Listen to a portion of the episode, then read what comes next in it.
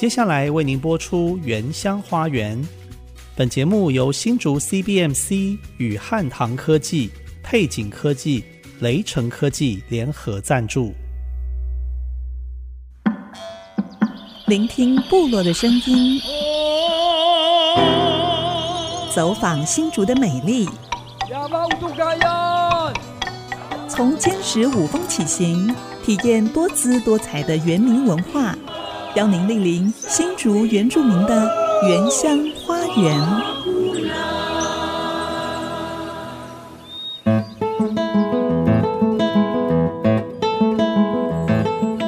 大家好，欢迎收听《原乡花园》节目。我是安利给怒赖安林，我是 B 站 Amy 淑荣。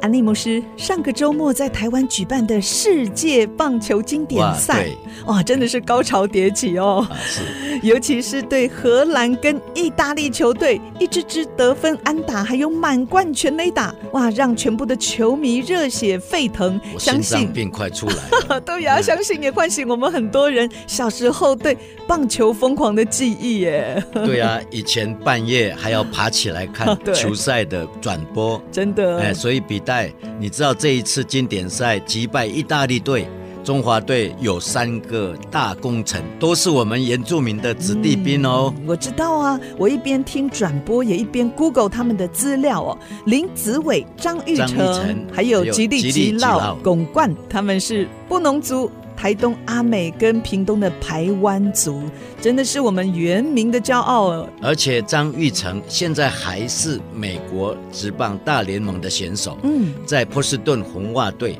他十八岁高中毕业就跟美国职棒小联盟签约，嗯，将近十年的奋斗。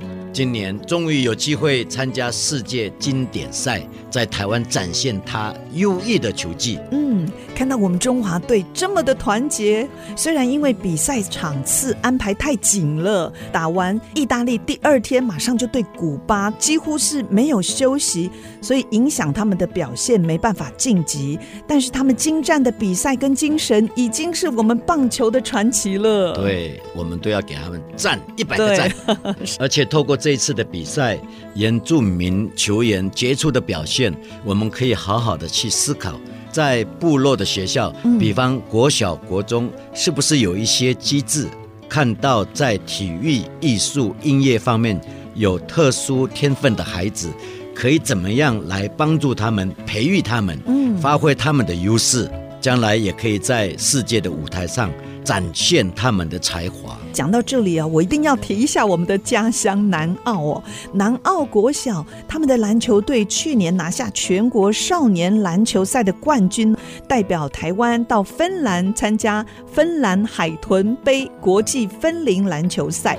你知道吗？他们十一位原住民的球员平均身高不到一百六十公分，他们要面对一百七十几，还有一百八十公分的欧洲选手，他们也没有在怕的哦。他们还拿到了十三岁跟十四岁两组的金牌冠军哦。比代，你知道吗？嗯，民国五十九年的时候，我也是国家选手哎，啊，嘿，跟巨人对打，差一点就进到威廉波特了。打棒球哦，对，打棒球第二名呢。不过我刚刚说这个南澳国小哦，他们真的很厉害，已经是第四次参加了哦，每一年都拿到好成绩。而且我弟弟王国华，他就是南澳国小主任退休哦，以前是他们的教练，他和太太亮宇老师一路陪他们东征西讨。我觉得引导部落的孩子在自己的优势上哦学习精进，再加上努力，就是给他们一双飞向世界的翅膀。可以创造无限的可能。我们现在就来听这首苏瓦利史瓦利音乐的歌曲《罗嘎达亚》，加油，泰雅子民！嗯，啊，为我们所有的泰雅同胞，还有每一位在学习、工作、职场上尽心努力的朋友，加油！好，广告过后，我们带大家到苗栗 Grace 葛瑞斯香草田拜访安利牧师的老朋友刘志宏传道夫妇，听他如何从毒品控制的黑暗人生，透过福音戒毒，不止翻转自己的生命，也帮助更多戒毒弟兄重新开始。广告过后，马上回来。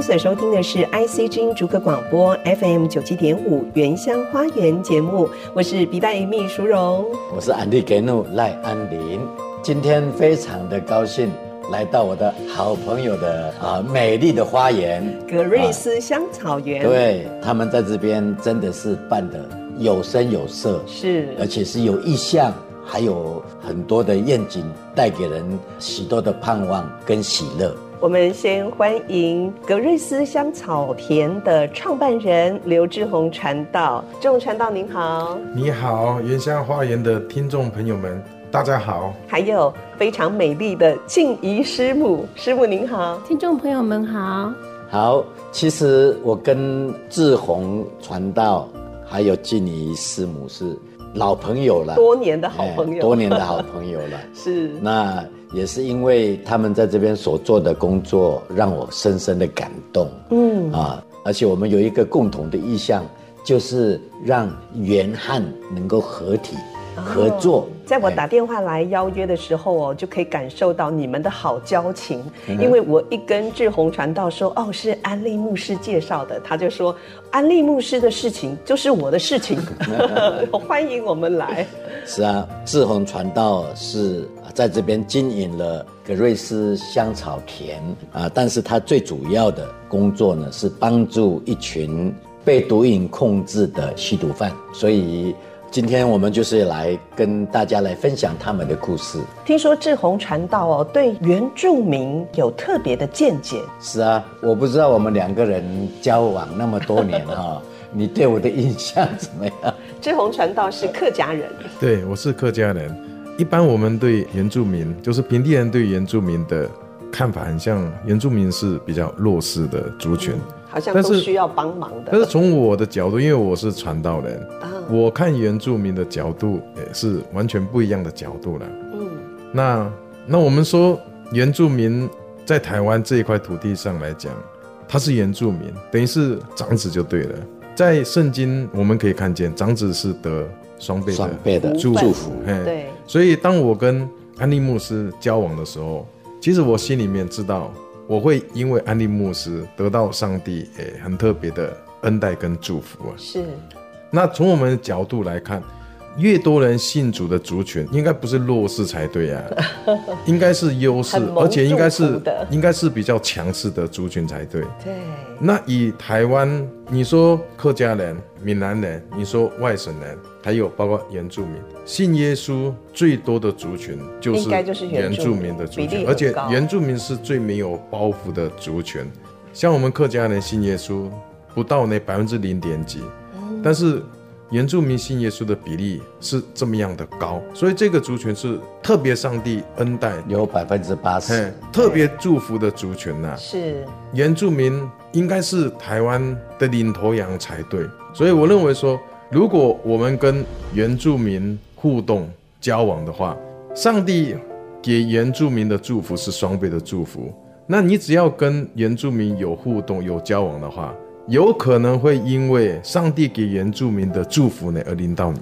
嗯，这是我的角度啦。所以我说我是哎 贪了安利牧师的便宜在。所以我们曾经也有有一些合作啊、呃，在。产业上面有一些合作。刚才安利牧师也谈到，其实志宏传道跟师母一起创立这个葛瑞斯香草田哦，其实有它背后很大的原因，就是希望透过产业来帮助曾经被毒瘾控制的这些朋友。我知道志宏传道，您自己也曾经吸毒长达十多年，进出精神疗养院两次都没有办法把毒品戒除。那后来您是怎么样脱离毒品，重新开始的呢？我国中学会抽烟，十七岁学会抽烟。那高中的时候，我同学还有我的表哥他们有吸毒。那因为我会抽烟，所以他们把教我吸毒的时候，我马上就上手了。那我染上毒品以后。就很惨的啊，不是我很惨而已，因为我长期吸毒，也很严重的精神方面的疾病哦，所以我就住在头份的矿工精神病院，是，还有另外一次呢是住在嘉义的太和精神病院，因为长期吸毒，所以都住在精神病院，长期吃疗养院的药。药物。那像我爸爸，他是国小的总务主任，嗯，那我爸就更可怜了。有时候他在学校教书，有时候学生的家长会跟我爸讲：“刘主任，你要教别人小孩，你可不可以先把自己的小孩教好？你自己的小孩都教乱七八糟的，是，那你怎么去教别人小孩？”对，因为我父亲他从事教育工作，但是没办法把儿子教好，对我父亲来讲是一个很大的打击。对，所以我父亲曾经有两次想要用自杀的方式结束他的生命。那我有很严重精神方面的疾病，我母亲精神方面的疾病比我更严重。嗯，那我母亲会有精神方面疾病，就是人家讲说很像发疯一样。嗯嗯，不是因为她身体不好，是因为她儿子吸毒，给她带来的这种压力。是，等于我一个人吸毒，我把自己搞得乱七八糟的，也把自己的诶身体搞坏。嗯，也把我整个家庭都搞破碎了。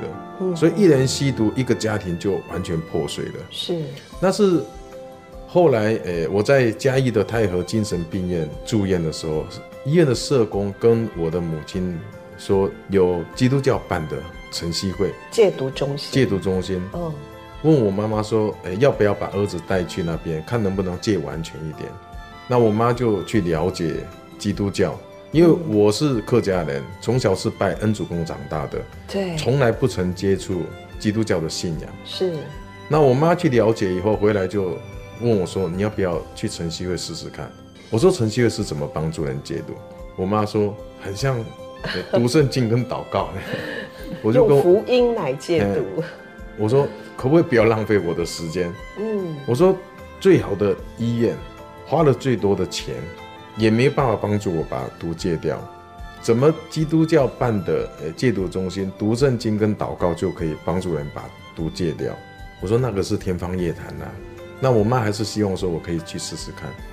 后来我就到晨曦会，本来也是抱着呢试试看嘛，尝试看看。嗯、那平常时间像我们吸毒的人，我们被定为罪犯，是因为我们跑去吸毒，嗯、所以我们被台湾的法律判为是哎毒贩那样。是。是，那我就在晨曦会那边，慢慢呢认识上帝，慢慢呢越来越明白福音以后，我就发现我的生命呢越来越被上帝改变了。后来我离开晨曦会以后，那我就认识我前面的诶师母，嗯，那我前面师母是我的传道人，他是头教会的传道师。那我们认识很快订婚结婚以后，他就带我到改革中神学院。诶，就念神学，神学哦。那我去神学院，那时候我的院长唐崇平牧师他就问我说：“你为什么要来我们神学院读书？”我说：“我以前被毒品捆绑，后来呢，我是因为诶认识上帝，信了耶稣以后，生命被上帝改变，所以我才把毒呢戒除戒掉。哦，那我很想要回过头来帮助吸毒人戒毒，因为我知道一人吸毒全家受害，一人戒毒全家得救。嗯我很想回过头来可以帮助吸毒人戒毒，但是我对福音不是很了解，嗯、所以我想到神学院来装备诶神学。所以你是怎么开始做这个戒毒的工作？就我神学院读了六年嘛，对，我神学院六月份毕业，我七月份我就跟我爸爸要了二十万。其实我是跟我爸爸借了，哦、但是我妈说你没有还，所以你不能说借。那我就跟我爸。拿了二十万，嗯、我就租了一间公寓。哇，就这样开始哦，就开始收个案，打海洛因的，吸安非他命的，就住在我家，跟我太太跟我小孩呢住在一起。嗯，那早上我太太教弟兄们圣经，晚上呢我陪弟兄们，还有诶、欸、教导弟兄们圣经。如果这一个诶、欸、个案，他来我们戒毒中心，因为认识神，明白福音，他的生命会经历神的大能，会经历改变。这个毒瘾自然自然而然把毒戒掉，戒除了。像我在办戒毒中心的时候，我没钱，我没人，我也没场地，那我们就完全靠着上帝赐给我们的这样的一个信心，我们就诶、欸、出来开办了。那我相信在帮助他们戒除毒酒瘾的过程当中，一定有一些让你记忆深刻的个案。那下一段继续再跟我们分享好吗？马上回来。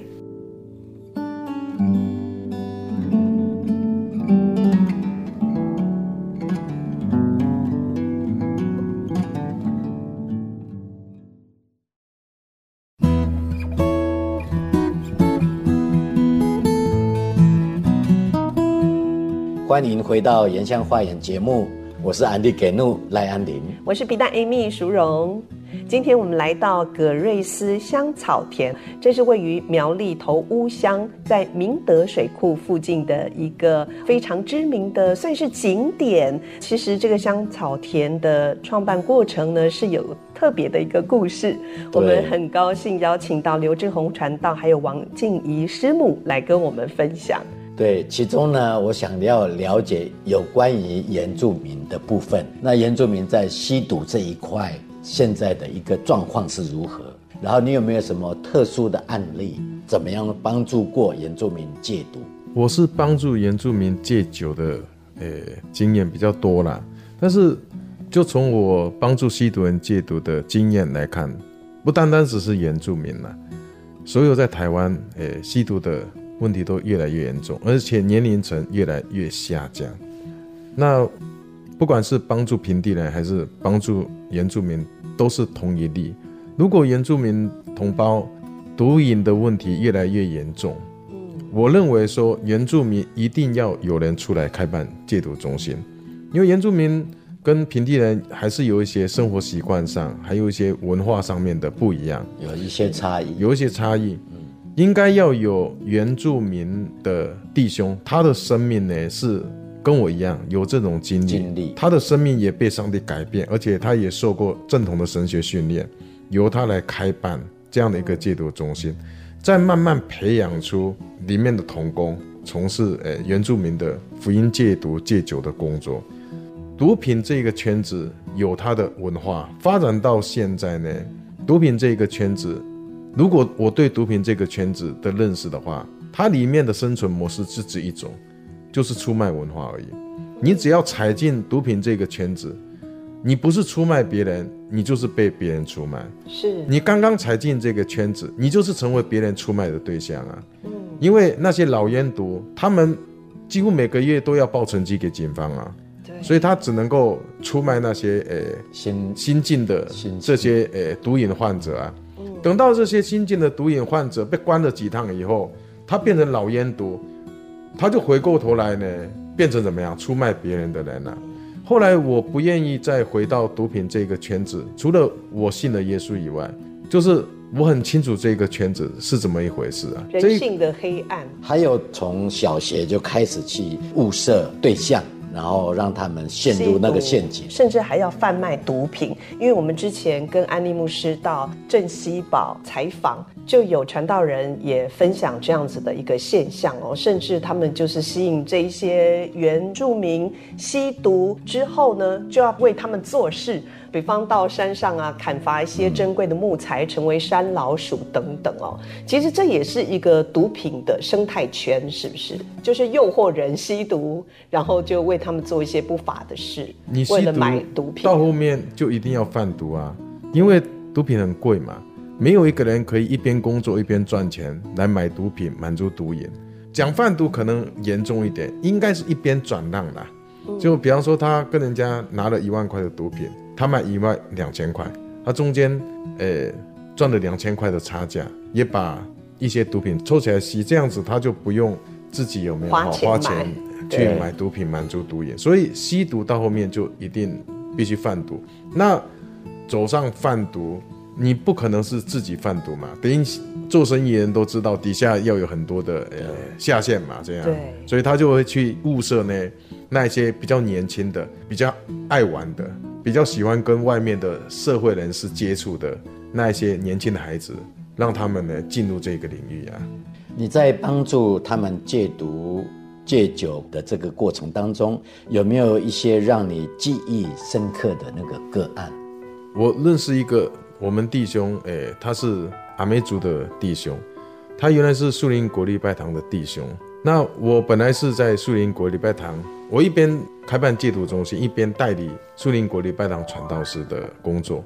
那有一天，我就发现说，这个原住民阿美族的弟兄呢，他是住在树林国立拜堂放清洁用品的那一个储藏室储藏室里面。为什么？因为他长期喝酒，工作的时候，他的眼睛被铁线呢打到，眼睛就。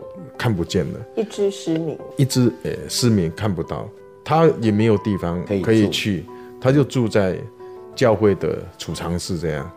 那我我的师母呢就跟我讲说，我们是不是把弟兄带到我们戒毒中心去？之后他就到我们的恩福会。这个弟兄是原住民，我刚刚一开始的时候我已经讲说，原住民本身就比较没有包袱，而且他信耶稣，只是回到他自己的信仰里面。所以当这个弟兄他静下来好好读圣经的时候，他的信仰呢马上就突飞猛进了。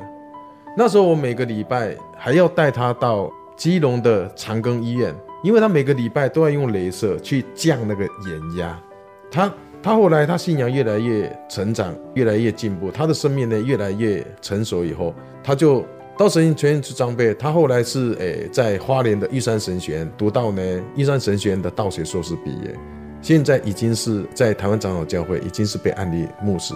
如果是诶、有酒瘾呢，还是有毒瘾的，他都会转介到戒毒中心来。我很想讲的就是带领原住民弟兄信耶稣，比如带领平地。的同胞信耶稣呢，真的是方便很多，容也容易很多，因为他们从小就是在基督教信仰长大的。对，所以这一位阿美族的青年后来戒酒成功之后呢，啊，现在也当牧师了，甚至呢还帮助许多的人戒酒，啊，实在是很令人欣慰啊。那另外呢，我们在网上 Google 发现戒毒的成功率非常低，可能只有。一到两成而已，你对这个是有什么看法？会开办薰衣草种植，是因为我从事福音戒毒的工作，就是弟兄是住在我们戒毒中心一年半的时间，一年半他们期满了，他要离开戒毒中心，把床位留给后面的个案。那我发现说，我们戒毒期满的弟兄一年半离开戒毒中心，他在外面根本找不到工作，外面做老板的也不敢用我们的弟兄。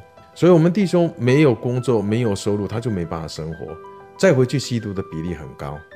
有一个我们的弟兄呢，他在我们戒毒中心住了一年半以后，那他跟我讲说：“传道，我想要回去呢，帮我妈妈的忙，这样，因为他妈妈在东市种这个甜柿跟柑橘，他一个人照顾好几甲地，他妈妈是寡妇，那他又是家里的独子，这样。”但是他妈是不希望他回去，但是他还是希望说呢，可以回去帮妈妈的忙。他回去不到一年，他妈妈打一通电话给我，他说：“传道，我要告诉你一个不好的消息。”我说：“什么事情？”他说：“他儿子过世了。”这样，我说：“怎么会这样？”他说：“法医验尸的时候，在他们家的浴室，他就跪在他们家浴室。”这个血管上面还有一个针头，针头还粘在他的血管上面，血流的蛮低，所以他又再次吸毒了。对，什么原因让我们弟兄压力大到再回去吸毒？我不知道。但是我去看我们弟兄的时候，他妈妈从家里面看到我去，他冲着出来，牵着我的手，一直跪在我面前，他一直跟我道歉。他说：“传道真的很对不起你，你好好的把我儿子交还给我，但是我这个笨妈妈却把他给搞丢了。”当时候呢。我只有一个念头而已，就是他我已经没有机会安慰他，因为他是寡妇寡母，而且又死了独生子。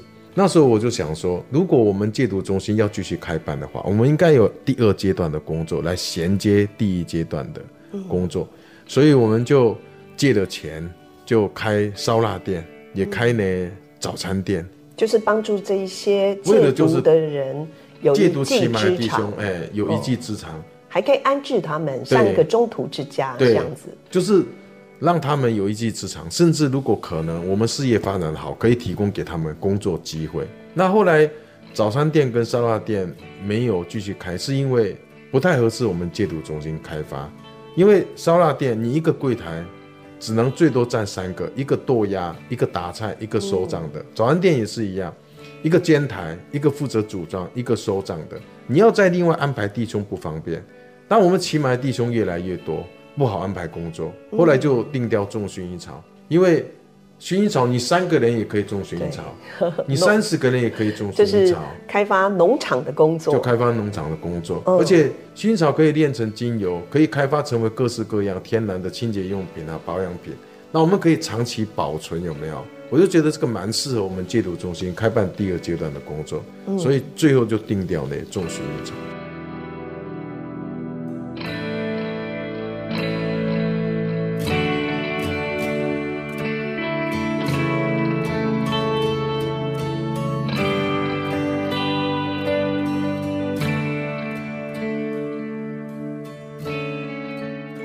知道这个过程也是不容易哈，嗯，也是要驯化这个薰衣草，哎，那个是一个好漫长的一个过程，好像有七年到十年之间嘛，哈。我们种了六年才看到花，我们现在已经种了十几年，严格上讲起来，都还在让它在呃试验的阶段，都还不是已经成功的阶段。是，所以比代，嗯，你知道吗？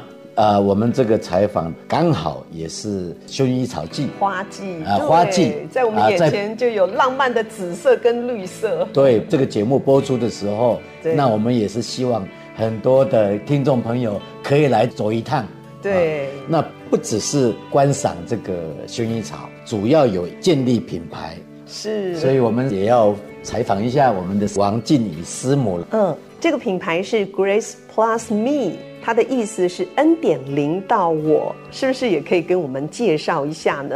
透过这个薰衣草的呃香草田，可以有哪些特殊的系列产品？其实要认识天然也很简单，天然就是经过我们上帝创造的阳光、空气、水，种出来的保养品，它就是天然。是，只是很可惜呢，因为香草是西方国家的植物，台湾不容易种植，所以绝大部分都要仰赖。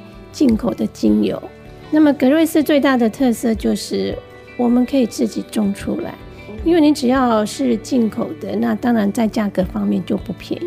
是，那格瑞斯最大的特色就是我们绝对没有化学香精，也没有化学起泡剂，因为化学香精就是皮肤最大的过敏来源。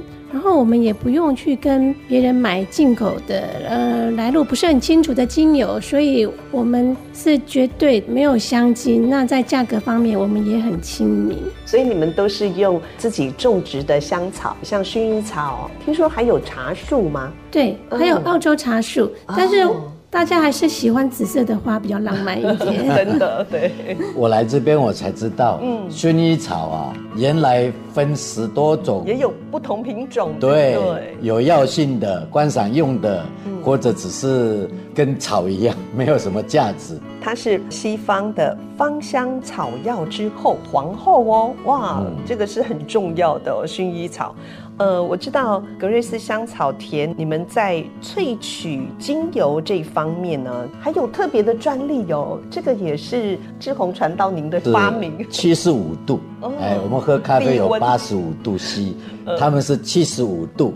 呃、为什么一定要有七十五度，不是六十五度或者是 八十度呢？你如果温度降到太低，比方说呢六十度还是哎六十五度，有时候你没有办法把薰衣草的精油完全萃取出来，那你温度太高，八十五度、九十度，它又已经会破坏它里面的有效成分啊。那我们后来发现说，七十五度 C 的温度，它不会破坏它香草里面的诶有效成分。那同时，它又可以把薰衣草里面的精油全部萃取出来，所以我们就把温度呢定到七十五度，因为。低温提炼精油的技术，可能目前来讲就格瑞斯在提炼而已，所以就变成我们的特色了。对，那我们也拿经济部的专利这样，所以就做成了一系列的产品哦，在我的面前。各式各样的产品，连我刚刚洗手用他们的茶树沐浴露来洗手，香味让我今天晚上一定好睡的。这边的花季就是三月到五月，三月到五月哈，这边会挤满了将近十万人之多。哇，这么多人哦，人次。如果是团体的，就要最好是预约，要预约，对不对？对，呃，非常欢迎听众朋友们呢，在三月、四月跟五月这三个月的薰衣草花季呢，邀请你们的亲朋好友来。那我们这边的特色是我们没有收费，因为我们不是观光型农场，我们认真说起来，我们是花农。那所以呢，田。花都可以走进去，你都可以摸摸看，啊，只要不要采花就好了，因为那个真的是我们努力的辛苦了很久。虽然花儿很美很香，那么跟你在外面。看到的花绝对是不一样的哦，它摸起来是有非常特殊的馨香之气。宠物呢就很抱歉了哈，因为我们早期有开放，但是没想到宠物也非常的喜欢呢，呃，就会随地的呢，呃，对，造成我们游客很大的困扰啊。所以呢，宠物就很抱歉，我们就不方便让你们带进来了。小朋友非常的欢迎，因为在在台湾呢，小朋友连看到花花草草都很困难的，他们都不知道原来薰衣草是有这样的香气的，不用到欧洲，不用到日本，在台湾你就可以看到了。我第一次看到薰衣草，而且也知道他们做成精油，我是在克罗埃西亚哦，跑到那么远，早知道在苗栗有，我就不要跑那么远了。台湾没有薰衣草哦，哎，这个都是国外引进的，所以。啊，他们引进的还是特殊的品种，嗯嗯，哎，在这边可以土生土长，哇，那也是不容易的事，花了很多时间研发种植。好，最后呢，我想请志宏传道哦，跟我们聊一聊。知道您在三年多前生了一场大病，目前也在积极复健休养当中。但是我们前面提到的，您协助吸毒成瘾的人脱离毒品的志愿，一直还在心上哦。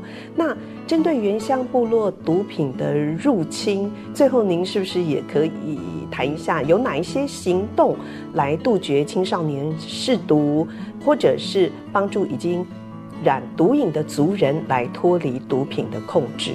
我三年前生了一场重病，但是我们恩福会戒毒期满的弟兄，他们也出去开办了另外一个戒毒中心，叫亚杜兰戒毒中心。目前收容个案大概还有四五十位。如果有需要戒毒的朋友，也可以呢，诶，寻求亚杜兰戒毒中心的帮助。那我自己本身对青少年的毒品的问题呢，比较有负担。那我很希望说，如果有机会，可以到教会的青少年当中分享，让他们了解，或者是学校，让他们了解说呢，毒品这一个圈子复杂的地方，还有呢，毒品这一个圈子它发展到现在呢，已经形成了怎么样的一个文化，还有陷阱，是目前来讲青少年。不知道的，当然我很希望说可以诶进到他们当中呢，向他们分享这些内容。那原乡毒瘾还是酒瘾的问题，应该就是要重新回到神的面前呢。原住民的族群，他们不是弱势，从我的角度，他们完全是优势，而且是强势才对。我认为原住民的信仰应该重新被恢复起来。而且在台湾呢，成为领头羊，是向平地人，不管是客家人，不管是闽南人，不管是外省人，向他们传福音，向他们做见证才对。我还是认为说，如果有原住民的弟兄，他是过来人，他有戒毒的经验，有戒酒的经验，他们又被上帝装备以后，再回过头来做这样的工作，我想会对原住民的诶戒酒跟戒毒的工作会完全的不一样。今天我们听到传道跟师母的分享，受益良多。真的，也看到原住民未来的盼望，从戒酒瘾跟戒毒瘾开始，有信心一定会越来越好。今天非常谢谢刘志宏传道跟王静怡师母接受我们的采访，我现在迫不及待要到薰衣草田拍照喽，也欢迎大家一起来。好，谢谢两位，谢谢，谢谢，谢谢，欢迎大家来。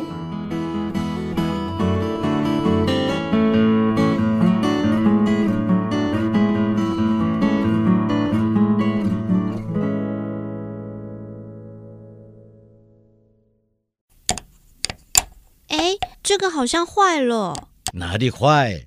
这是我们打样的口簧琴，要这样用。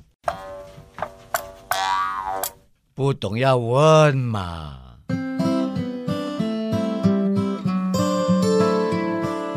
为什么布农族会用百步蛇作为他们的图腾呢？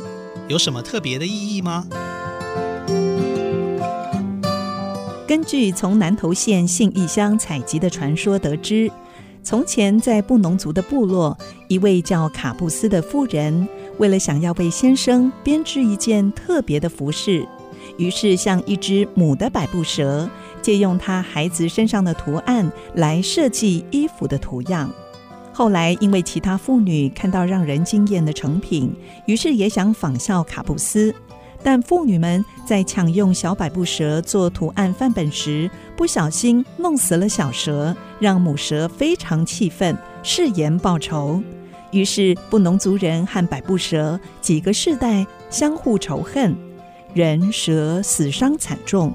最后双方提出和平协议，百步蛇将身上美丽的图案交给布农族，不再攻击族人，而布农族的后代也以尊重的态度对待百步蛇。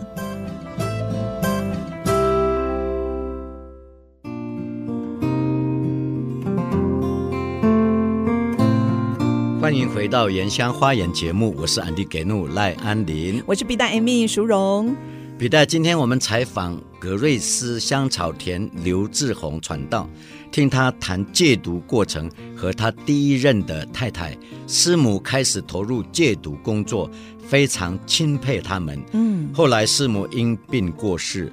但上帝还是安排现在的静怡师母来帮助志宏继续他们的工作。是，特别现在毒品造成的社会跟家庭问题，我们应该要多加关心这一块啊，好好的来思考要怎么样来杜绝毒品的泛滥。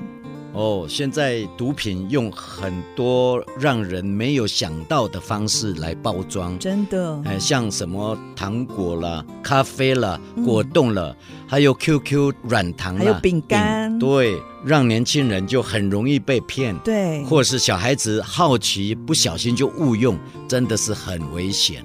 我们做家长的一定要注意孩子的状况哦，也可以找适当的时机跟孩子聊一聊毒品的问题，让他们有正确的认识。如果遇到诱惑，可以勇敢拒绝，呃、说。No，继续，我们也用电话采访中华民国亚杜兰关怀协会林明亮秘书长。他二十六岁染上最难戒的这个海洛因，嗯，三十五岁被医生诊断罹患癌症末期，本来只剩下三年的生命，但是他却多活了二十年。现在他在协会帮助人戒毒，到处演讲，劝人远离毒品。我们现在来听他的分享。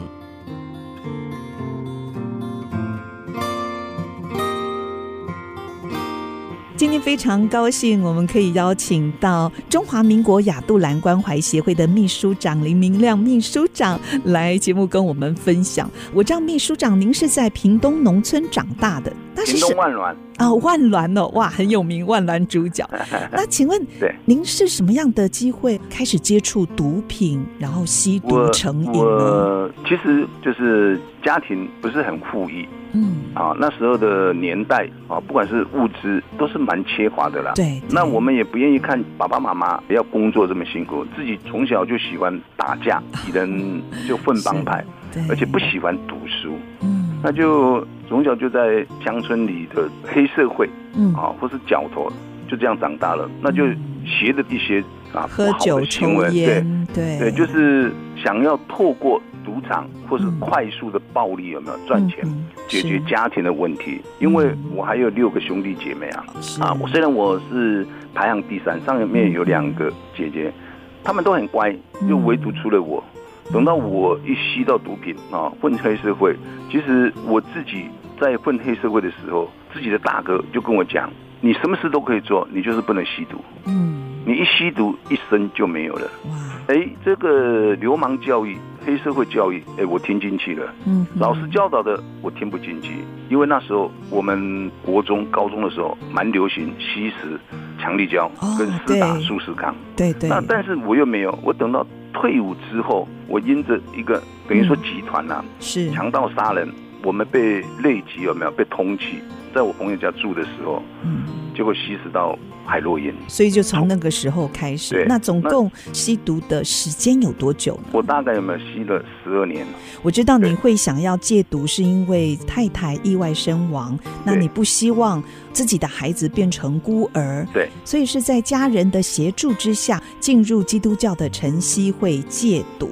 对对对对，您在戒毒之后创立了中华民国亚杜兰关怀协会，就是陪伴想要戒治的学员。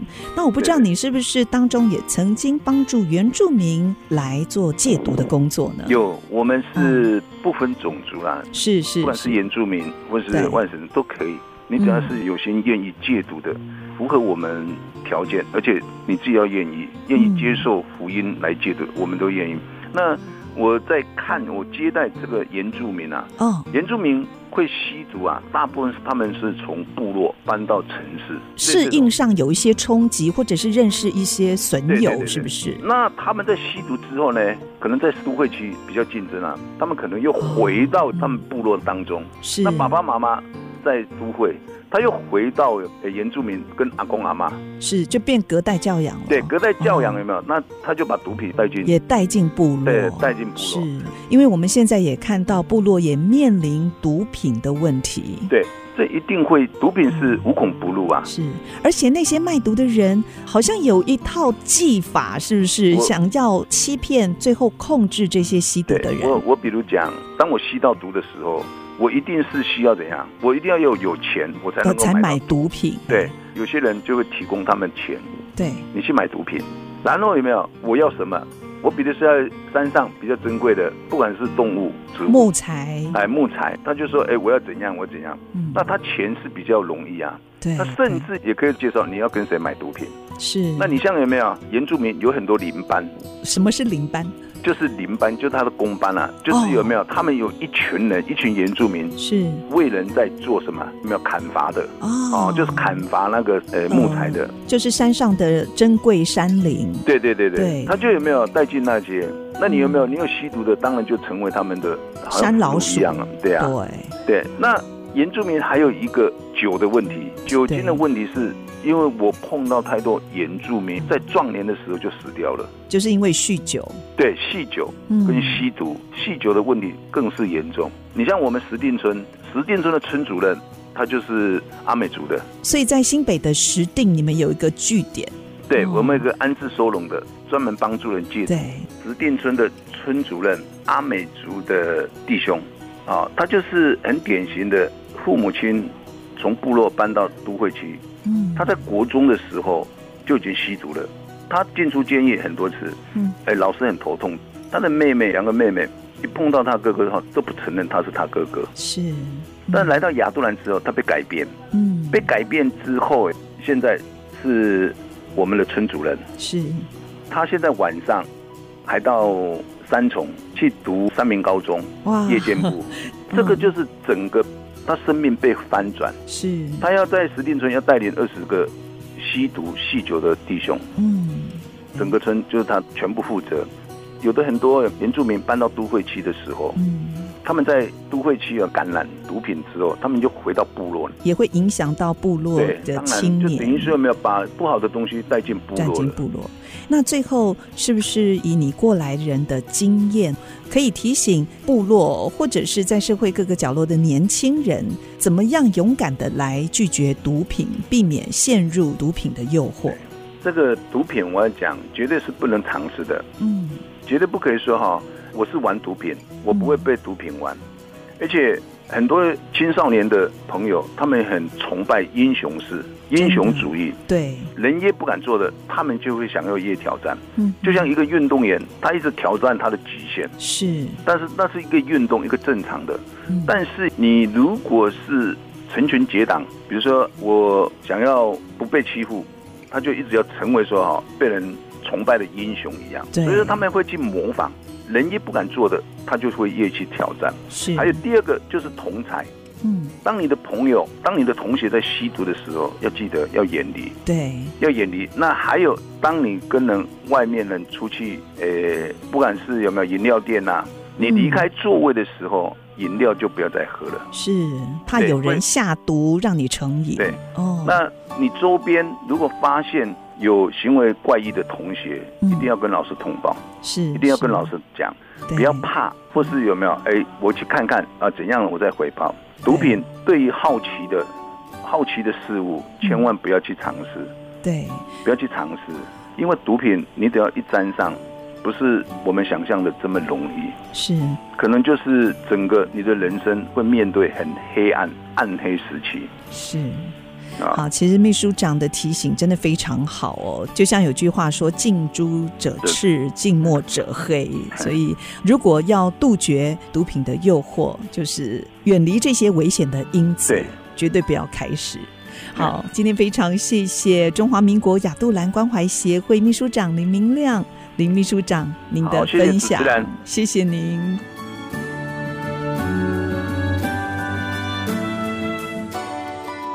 其实目前台湾各地都有公私立的戒毒收容单位，帮助毒瘾者度过艰辛的退药期，但这只是戒毒的第一个阶段。今天透过他们的分享，看到戒毒之后的第二个阶段，要怎么样帮助他们融入社会、训练工作技能。开始新生活，这个阶段更是重要的。这也是想戒治毒瘾的人能不能完全戒毒的重要关键哦。其实，不管是酒精成瘾，或者是想戒断毒瘾的成瘾者，在戒断之后呢，很需要社会的接纳，还要给他们重新开始的机会。所以，以后我们身边有这样的朋友，一定要多多的给他们支持，嗯、给他们友善的微笑。好，今天的节目到这里又接近尾声，我们就在歌手一拜所演唱的《我喜欢你》，See you, Miss Sue。嗯，要跟大家说再会喽。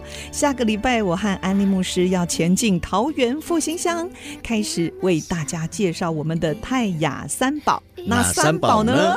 嘿，马告、刺葱、树豆。欢迎下个礼拜准时收听我们的节目哦。我是安迪给怒赖安林，我是 B 站 Amy 淑荣。我们原乡花园节目空中的频道再会喽，拜拜，拜拜。